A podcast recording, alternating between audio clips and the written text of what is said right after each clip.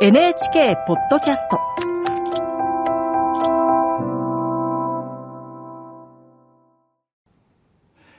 こんばんは、作家の高橋源一郎です。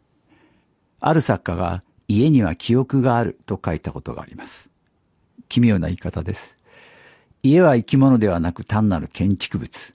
そんなものに記憶があるはずなどありません。けれども、そう言いたくなる時があるのです。昔住んでいた家を訪ねると、その頃の記憶が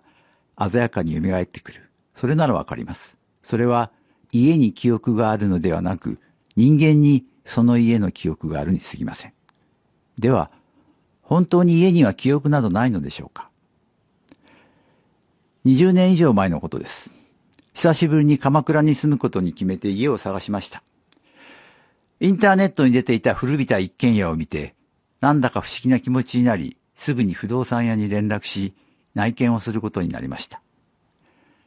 小さな森に抱かれるようにひっそりと佇んでいる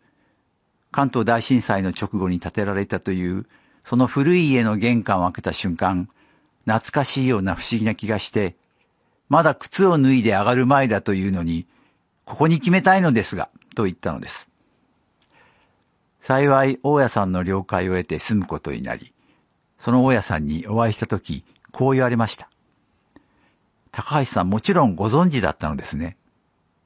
何をですか？と伺うと、大家さんは、ここは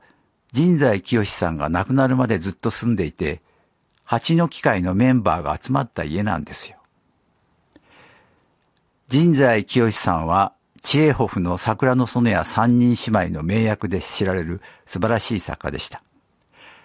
そして神在さんは、仲の良かった中村光夫、大岡昌平、三島由紀夫といった文学史にその名を残す目もくらむようなメンバーと蜂の機械という名前のサークルを作り頻繁に会っていました。それはちょうど僕が生まれた頃のことだったのです。もうこの世にはいない作家たちが愛したもの。森も家もほとんど変わらず残っていました。そして僕は彼らが見たのとほとんど同じものを見たのです。彼らが歩いた木の廊下を踏みしめて歩き、古いガラス製の窓から彼らも見た竹林を見ます。すると本当に不思議なことに、ずっと前からそこに住んでいたような気がしてくるのでした。誰かが楽しいと思って日々を過ごし、そこにずっと住んでいたいと感じる家。そんな家の中にいると、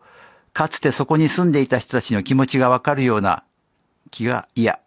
かつて自分もそこに住んでいたような気がする時が、そんなことはありませんか？